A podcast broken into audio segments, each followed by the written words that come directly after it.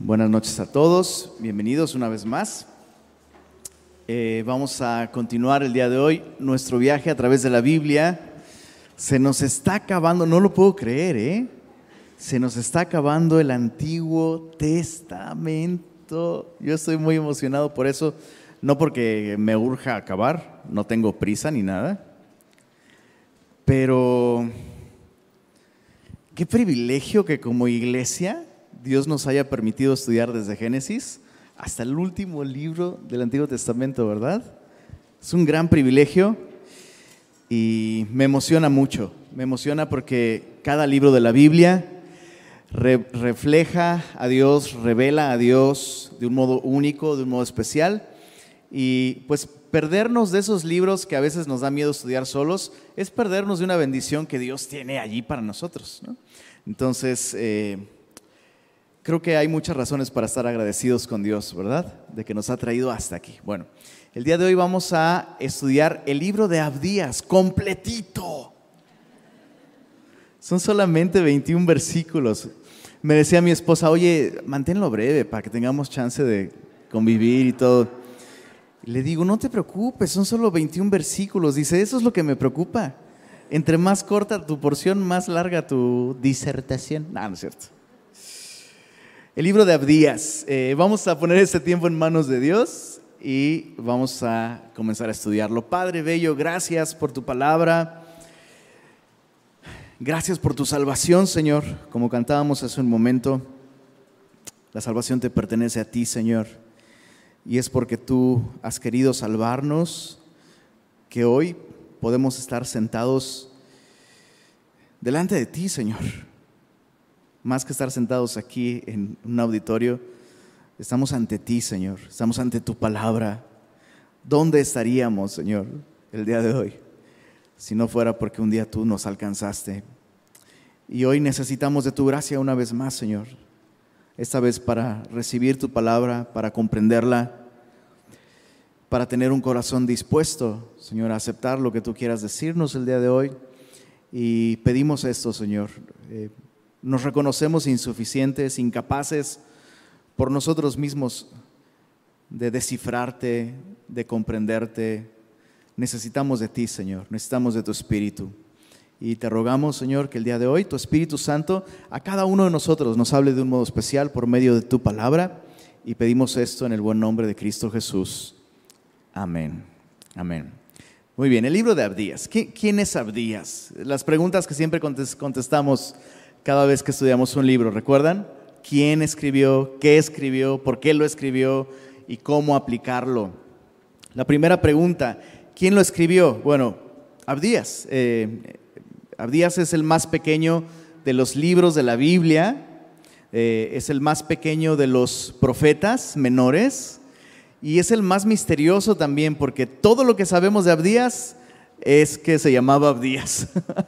en, su, en, su, en su libro deja, bueno, no, no solo deja pocos datos personales, me atrevería a decir que lo único personal que este hombre nos deja en su libro es su nombre. Y, y, esto nos habla toneladas acerca tanto del hombre como de su mensaje. ¿no?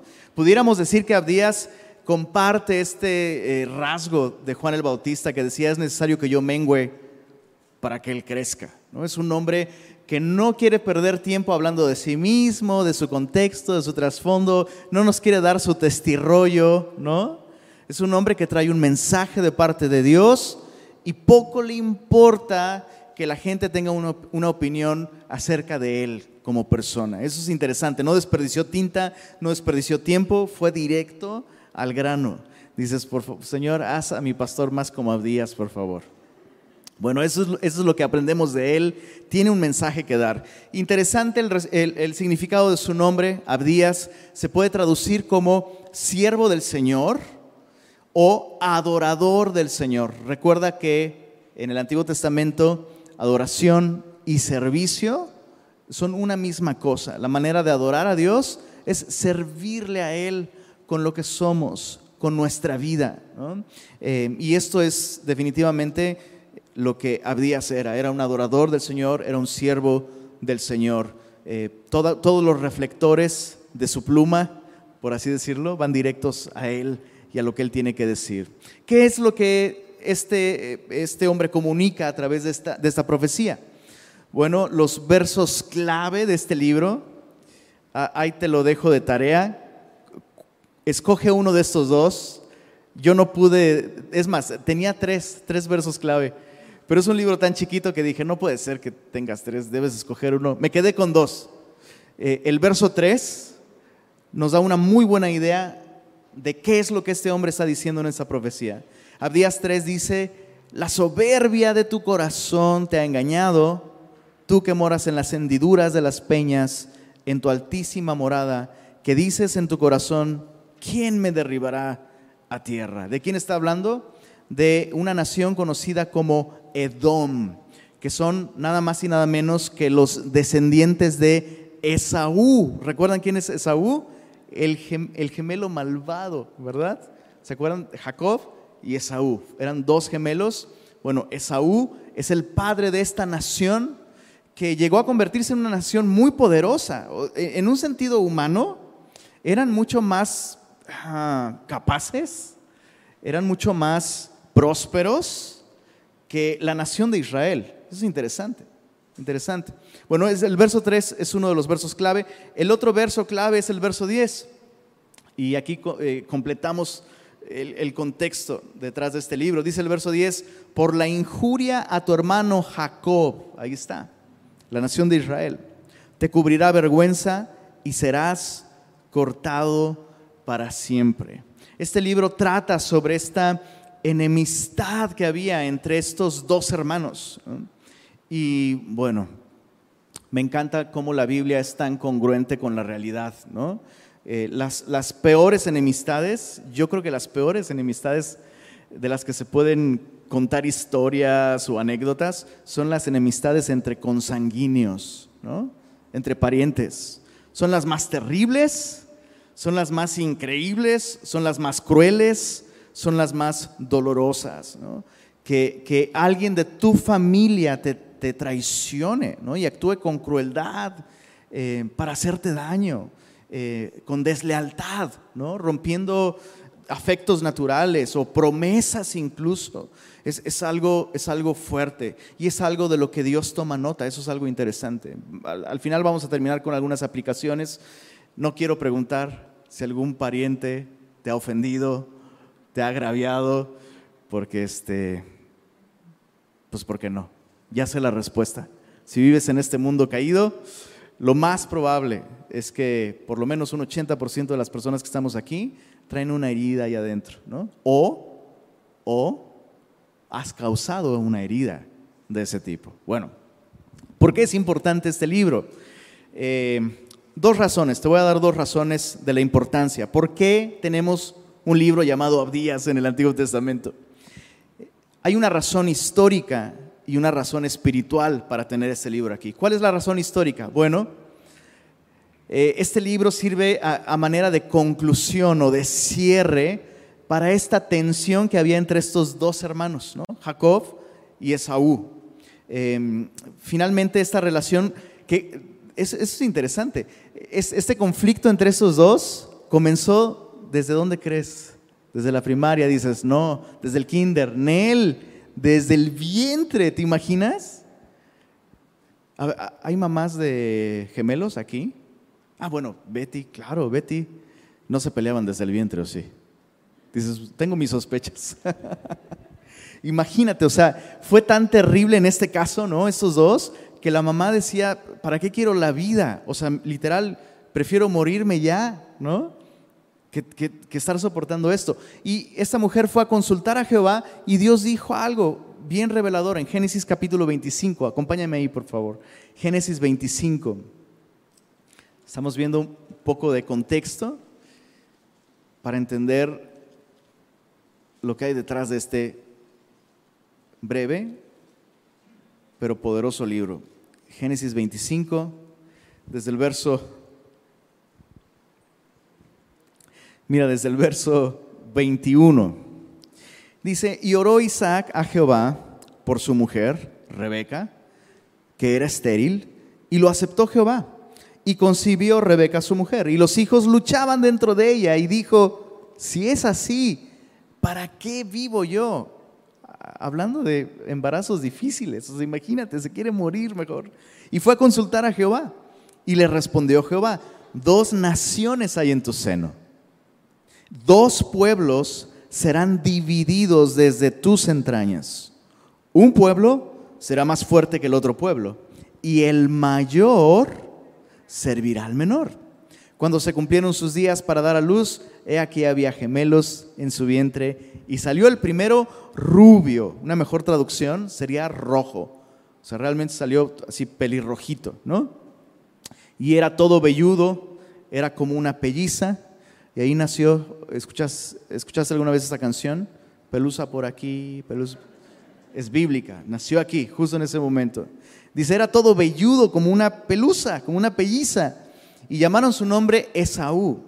Después salió su hermano, trabada su mano al calcañar, y de ahí salió el dicho, te dan la mano y te agarras del, del pie. Pues ahí está. Dice, y fue llamado su nombre Jacob, que significa eh, engañador, ¿no? O el que toma por el calcañar, o gandaya, para acabar pronto. Y era Isaac de edad de 60 años cuando ella los dio a luz. Ahora, terminemos de leer los versos 27 al 34. Eh, hay un resumen ahí eh, de cómo nació esta eh, enemistad entre ellos fuera del vientre. Dice, y crecieron los niños y Esaú fue diestro en la casa. Es lo que te decía. Esta nación tenía más capacidad, más fuerza, más grandeza, más potencial, humanamente hablando, que la nación de Israel. Entonces, este hombre, Esaú, era un hombre de casa, hombre de campo, pero Jacob era varón quieto, que habitaba en tiendas. Entonces no, le gustaba el ambiente porque el UV dañaba su delicada piel. Este otro andaba con sus instrumentos de casa. Isaac eh, era el niño de mamá, ¿no? Básicamente.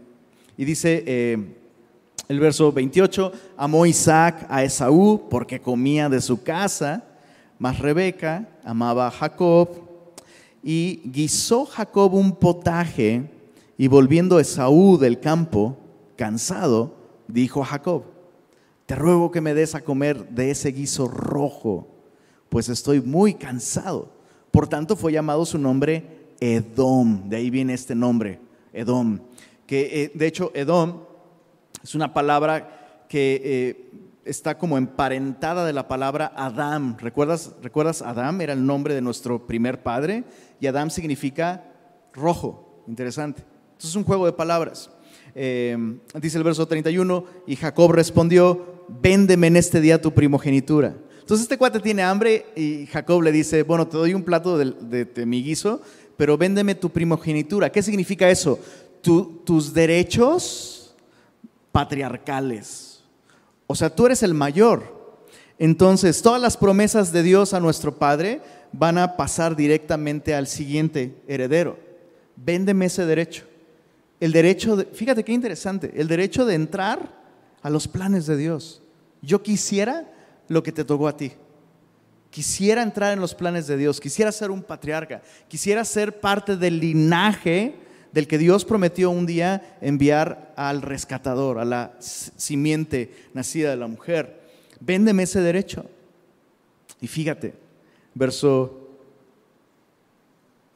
verso 32. Entonces dijo Esaú, he aquí, yo me voy a morir, ¿para qué pues me sirve la primogenitura? Y dijo Jacob, júramelo en este día. Y él le juró y vendió a Jacob su primogenitura. Entonces Jacob dio a Esaú pan y del guisado de las lentejas, y él comió y bebió y se levantó y se fue. Y dice el texto, así menospreció Esaú la primogenitura. Años más tarde, eh, Jacob engaña a su papá moribundo y ciego para, entre comillas, robarle la bendición que le tocaba a Esaú. Y Esaú juró matar, literalmente, ¿eh? juró matar a su hermano. Entonces, a partir de entonces, estas dos naciones están en, tensión, en conflicto, y em, este libro de Abdías nos va a revelar cuál es el plan de Dios para terminar con ese conflicto. Lo vamos a, a ver, espero que sí nos dé tiempo esta noche.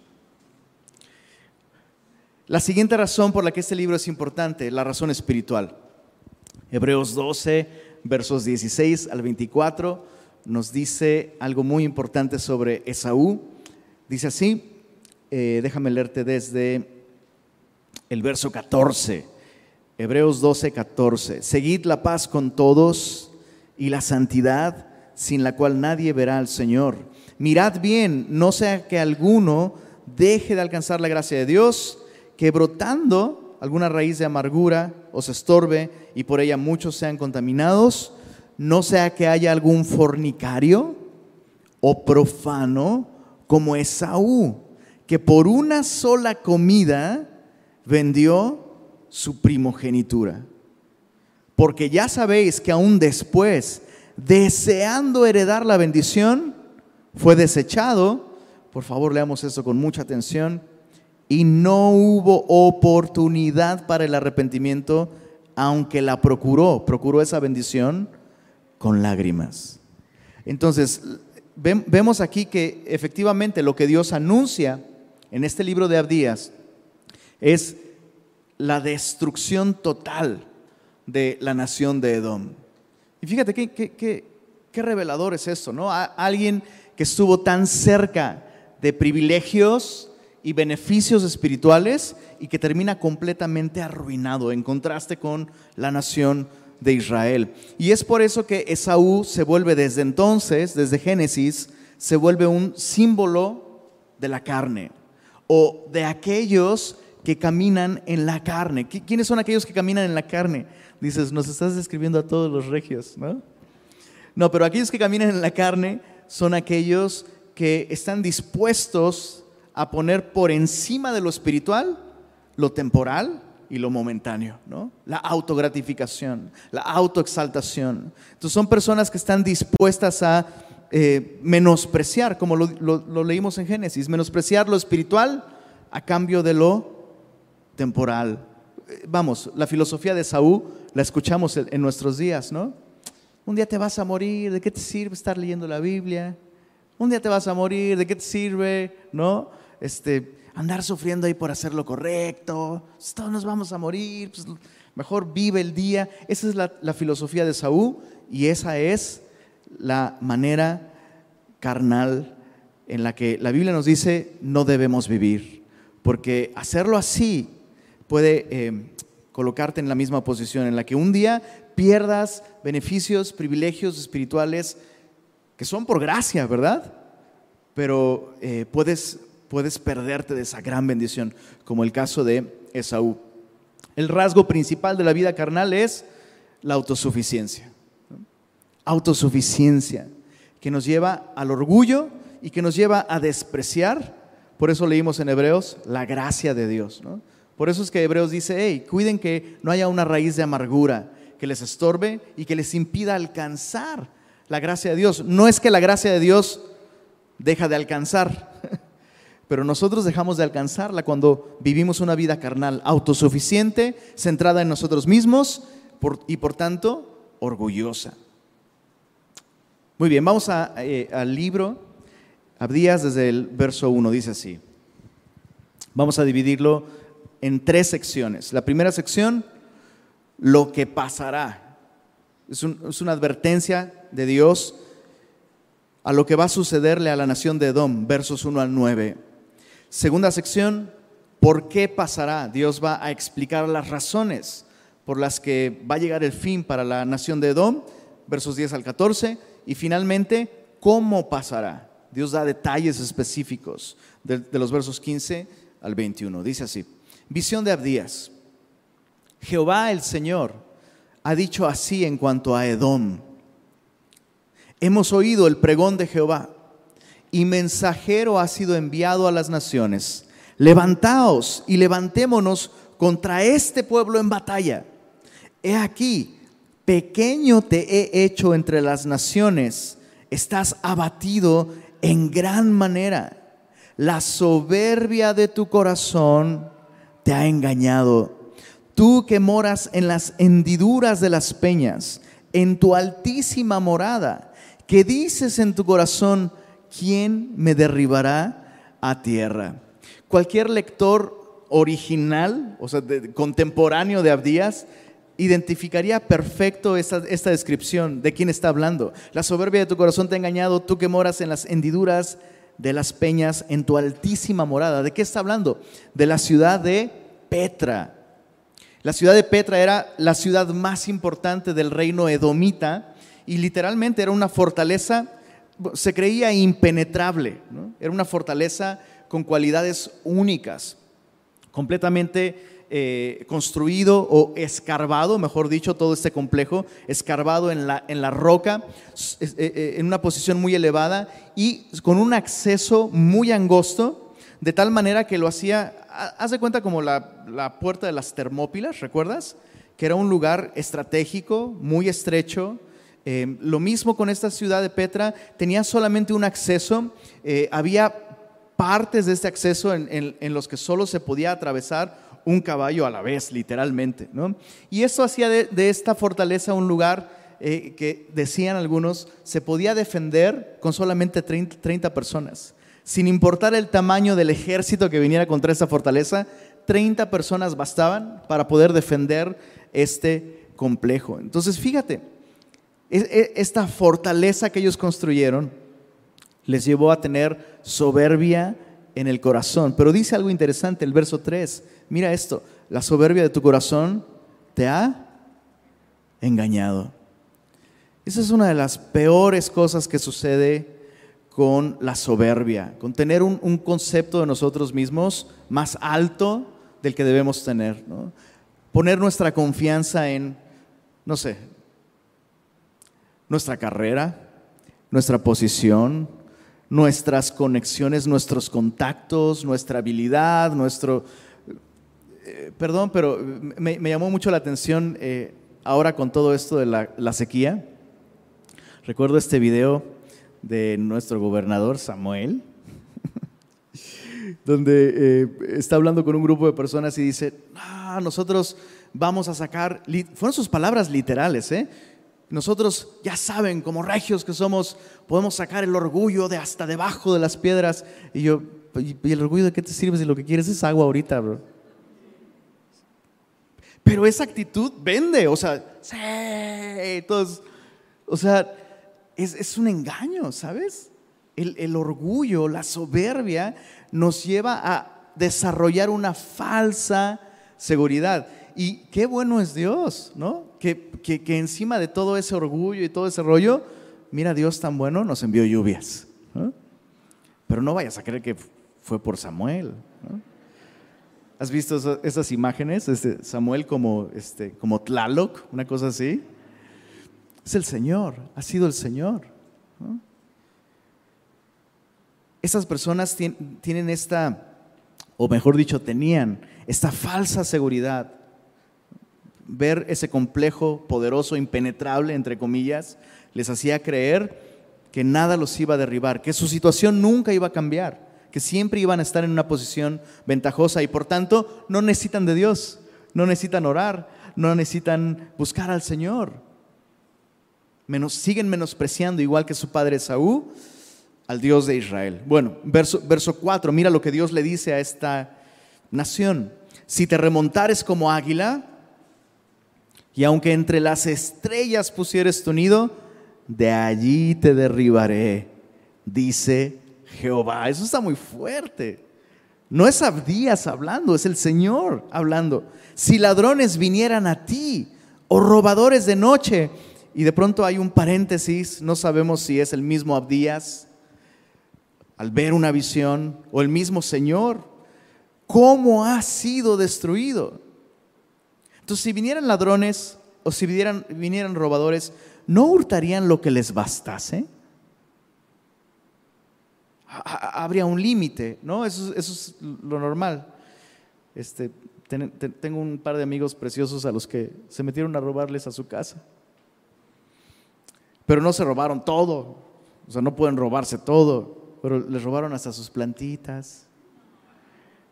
A mi amigo le robaron hasta sus tenis. El cuate que se metió a robar se lastimó el pie Y ahí está su tenis ensangrentado. Y el cuate fue y buscó tenis de, mi amigo y se llevó, se llevó tenis nuevos. Pero no se pueden robar todo. Pero lo que está diciendo acá es que la destrucción que Dios traería a esta nación sería tal sigamos leyendo, dice, si entraran a ti vendimiadores, ¿no dejarían algún rebusco? ¿Cómo fueron escudriñadas las cosas de Saúl? Escudriñar es examinar hasta lo más profundo. O sea, abrir cada cajón, revisar debajo de cada colchón, de cada cojín, mover cada mueble, buscar cada espacio secreto. Esa es la idea. ¿Cómo fueron escudriñadas todas las cosas de Saúl? Sus tesoros escondidos fueron buscados. Y eso es interesante porque e, esta fortaleza de Petra era tan segura que en su momento funcionó como una tesorería o como un banco de otras naciones. Riquezas de reyes y de personas muy importantes se guardaron ahí. Y cuando, y cuando la arqueología descubrió esta fortaleza de Petra, e, esto es sin precedentes.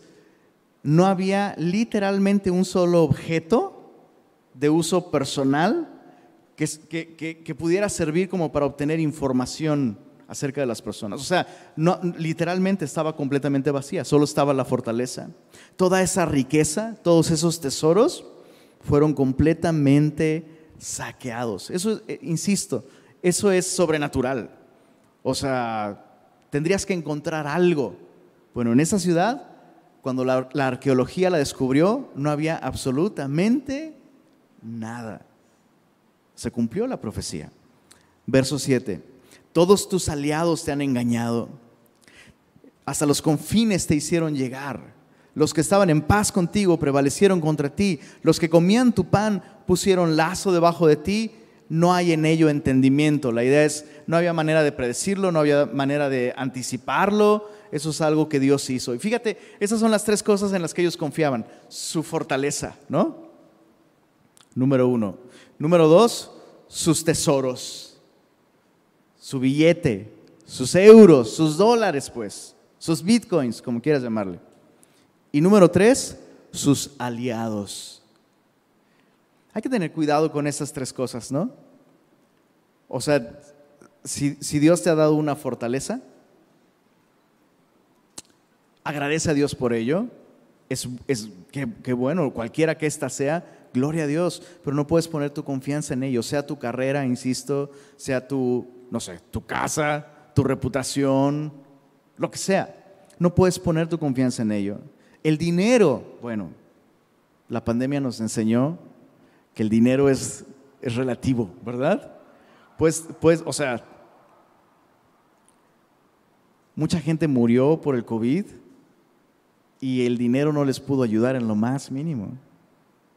Y finalmente las alianzas, ¿no? nuestros conocidos, nuestras palancas, para parafrasearlo.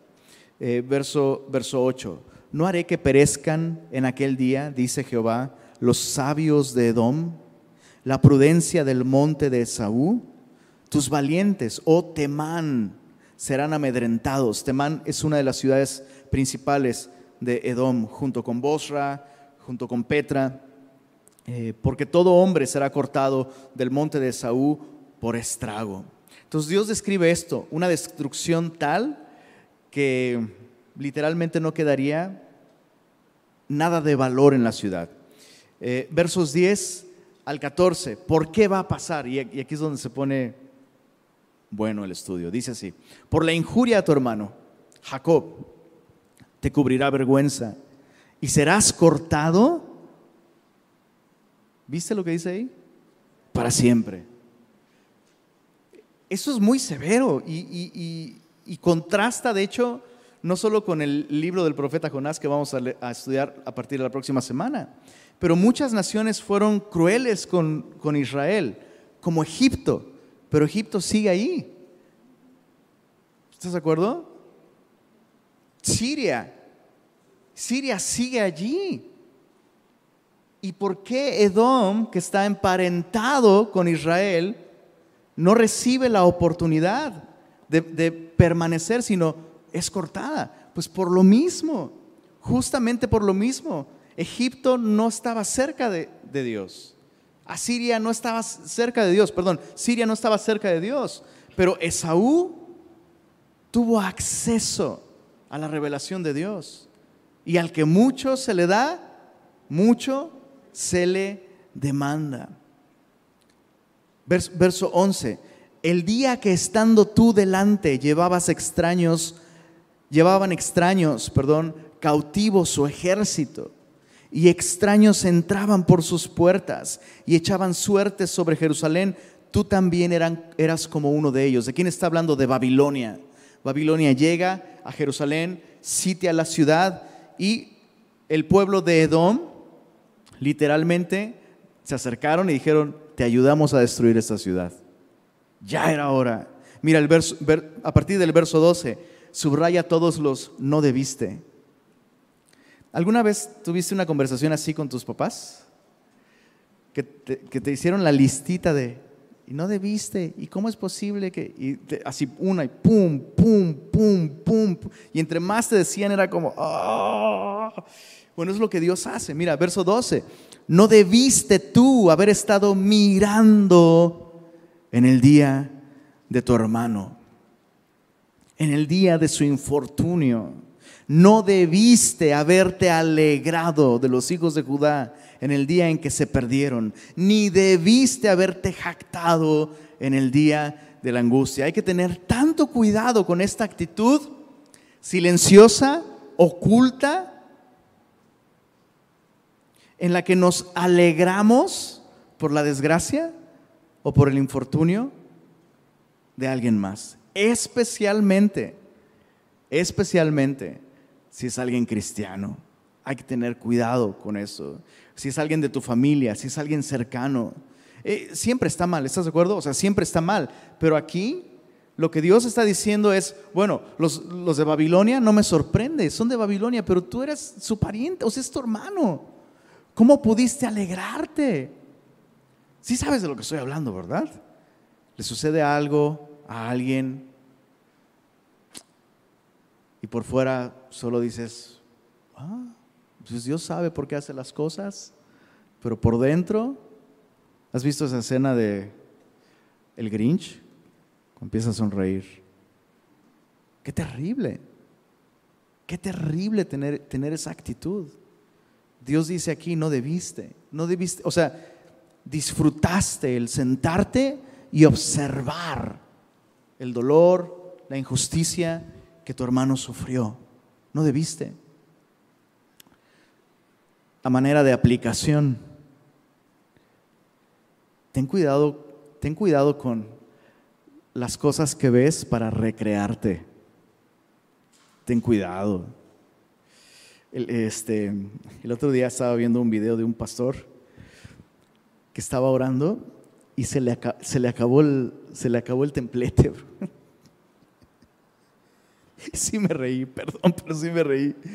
Y, después vi que alguien más publicó ese mismo video y, le puso esta frase, eh, el pastor orando, Dios, hazme humilde, Dios contestando, concedido y dejé de reírme.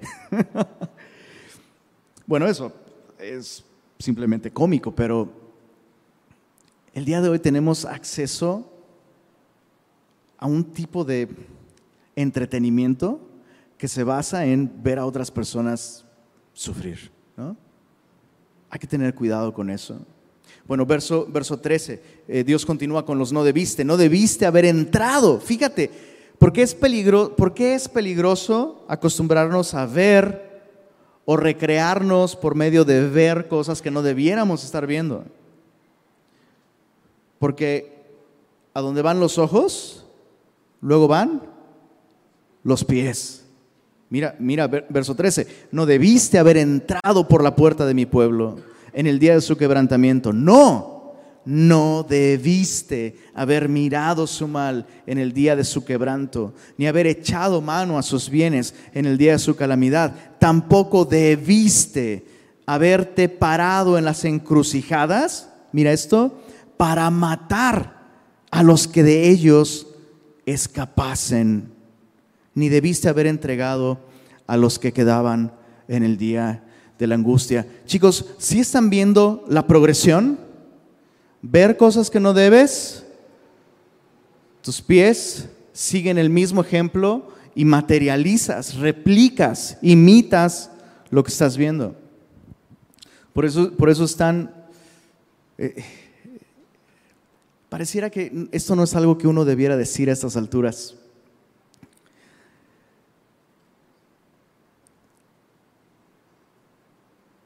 Ten cuidado con la sensualidad en la televisión, en Netflix. Digo, que, es, casi imposible el día de hoy ver algo que no, que no contenga insinuaciones sensuales, eróticas, inmorales. Pero ten cuidado con eso. Me, me asombra a veces la, ¿cómo decirlo? Lo normal que le resulta mucho, especialmente a hombres cristianos, de pronto ver cierto tipo de cosas que es como, dude. O sea, ahí te va una regla.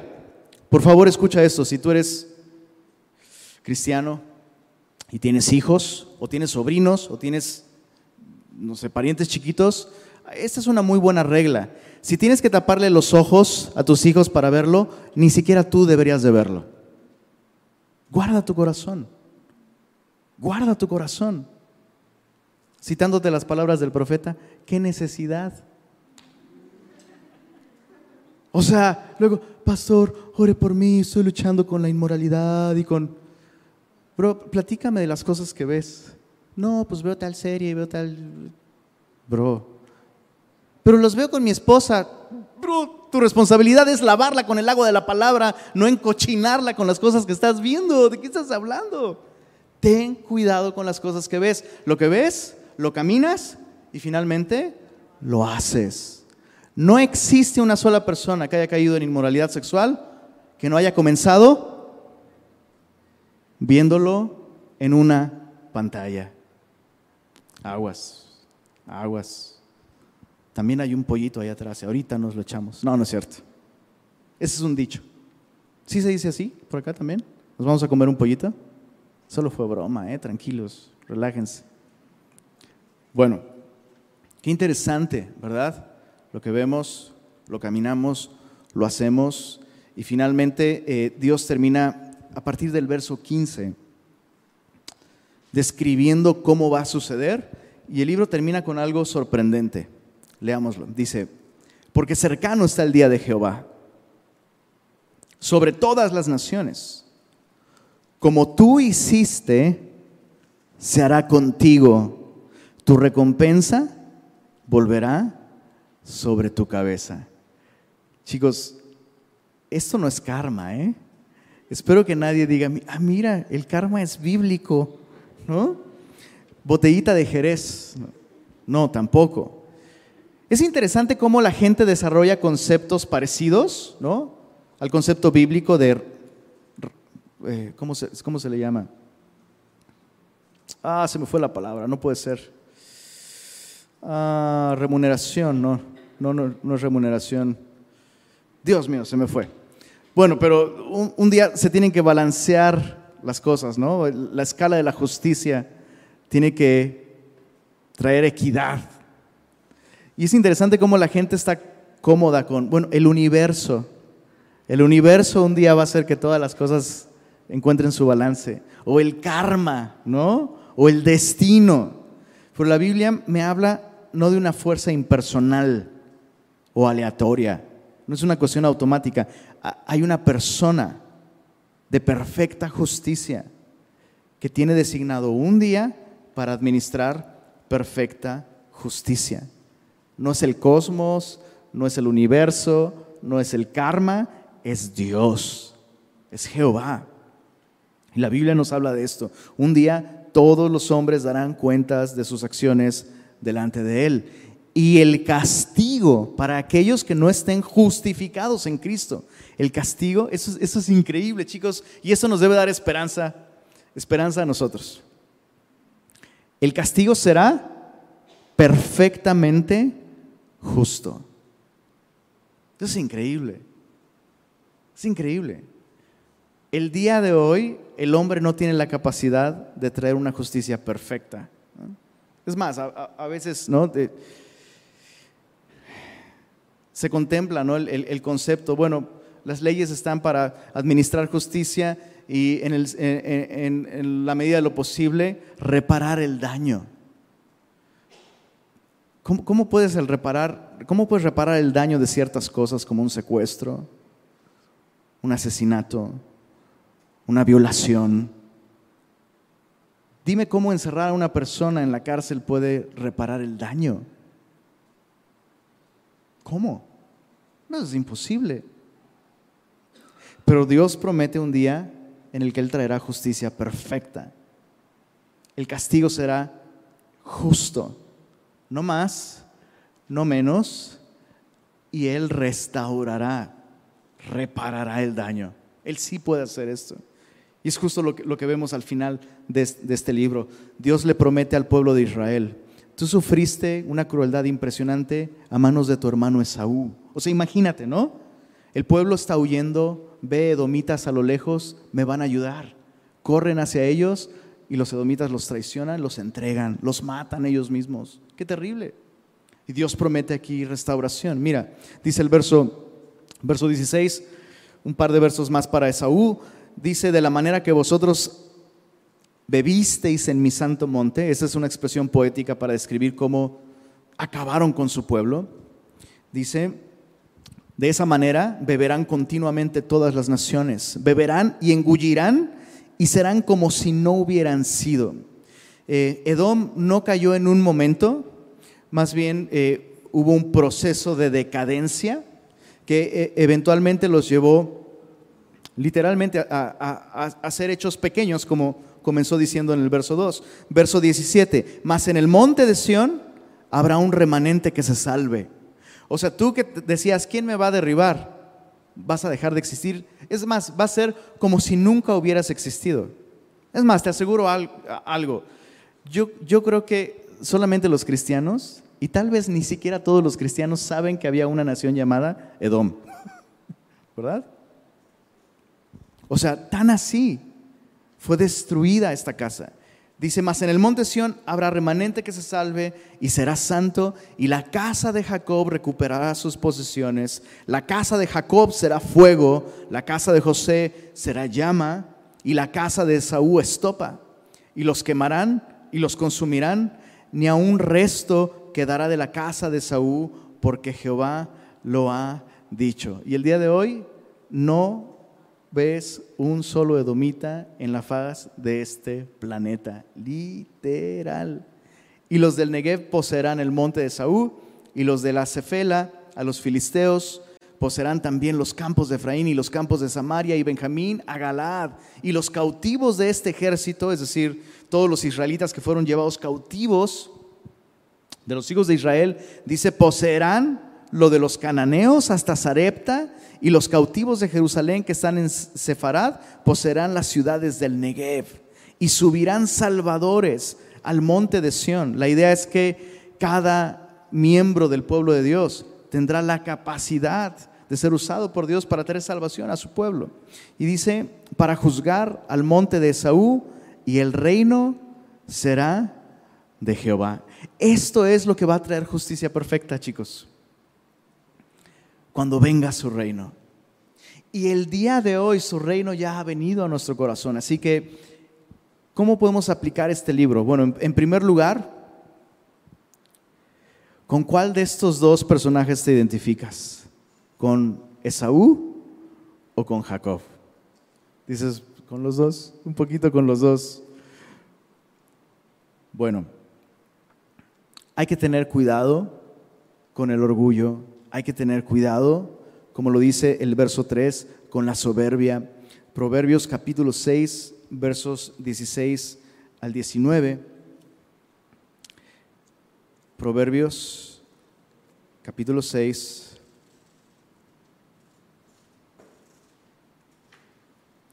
Versos 16 al 19 dice así, seis cosas aborrece Jehová es una palabra muy fuerte, significa seis cosas odia a Jehová. Y aún siete abomina su alma. Los ojos altivos, la lengua mentirosa, las manos derramadoras de sangre inocente, el corazón que maquina pensamientos inicuos, los pies presurosos para correr el mal, el testigo falso que habla mentiras y el que siembra discordia entre hermanos. Prácticamente todas estas cosas le podemos poner palomita en la lista de cosas que hizo Edom o Esaú. Pero ¿cómo comenzó? ¿Cuál es el número uno de las siete cosas que Dios dice, guácala? La número uno. Ojos altivos. Cuidado con la soberbia. Cuidado con, con esta actitud de eso, de autosuficiencia que nos hace orgullosos, porque eso nos hace insensibles al dolor de los demás y eso nos puede llevar a los mismos pecados de Esaú. Entonces, ¿qué es lo que tenemos que hacer si nos identificamos con Esaú y dices, la neta, sí lucho con la soberbia? La neta, sí, sí soy orgulloso. ¿Qué es lo que tenemos que hacer? Primera de Pedro, capítulo 5. Primera de Pedro, capítulo 5.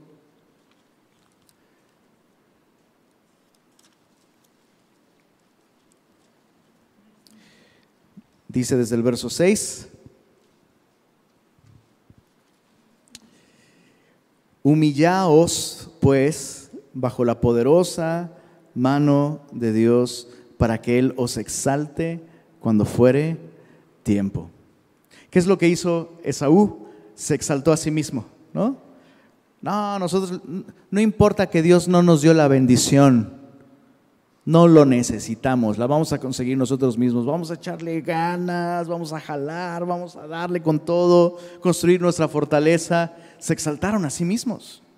Y Pedro dice, ah, es al revés. Tienes que humillarte bajo la poderosa mano de Dios y Él te exaltará cuando sea tiempo. El único antídoto para el orgullo es la humillación.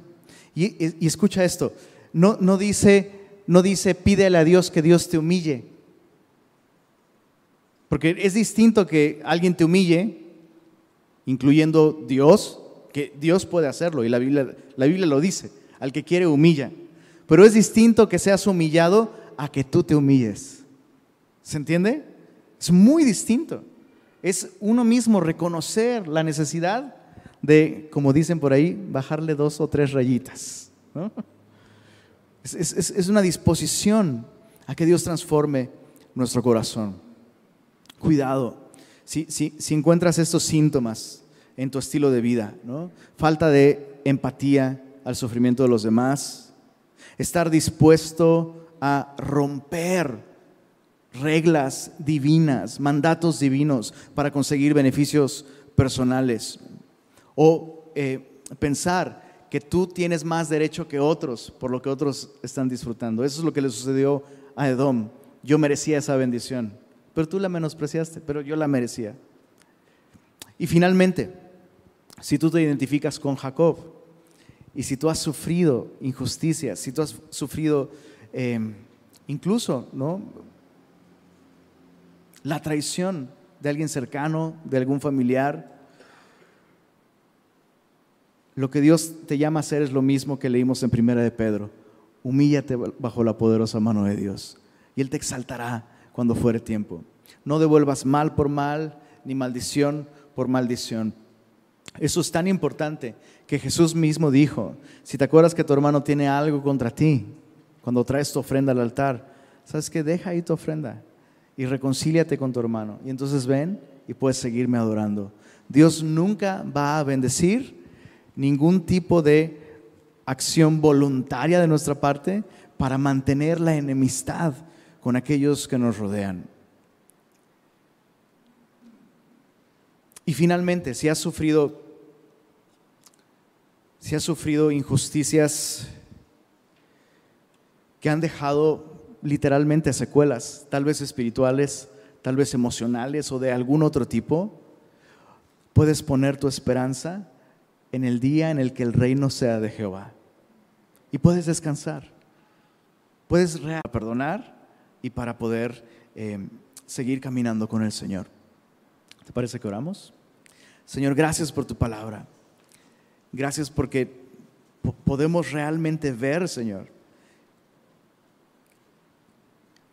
que nuestra vida no te es oculta. Tú conoces nuestras luchas, tú conoces nuestras batallas, nuestras tentaciones, nuestras pruebas. Nuestro sufrimiento no te es indiferente, Señor. Y tú nos has hablado tan claro, nos has advertido sobre el, peligro de vivir traicionando a la gente que está cerca de nosotros, Señor. No es algo que a ti te agrade y no es algo que tú vas a ignorar tampoco. Te pedimos, Señor, que nos des un corazón humilde, Señor. No permitas que nos aferremos a enemistades y a riñas que pueden literalmente durar toda nuestra vida. No queremos ser esclavos de eso, Señor. Líbranos de caminar carnalmente, aferrándonos a lo que sea que nosotros pensamos que merecemos, Señor. Y gracias por la esperanza y la consolación que tenemos en ti, Señor. Gracias por tu palabra. Señor, no permitas que no permitas que nadie salga de aquí sin ser advertido, sin ser consolado, sin ser instruido. Permítenos, Señor, por estos últimos minutos, meditar en lo que nos has hablado y responder a ti en adoración, Señor. En el nombre de Jesús. Amén.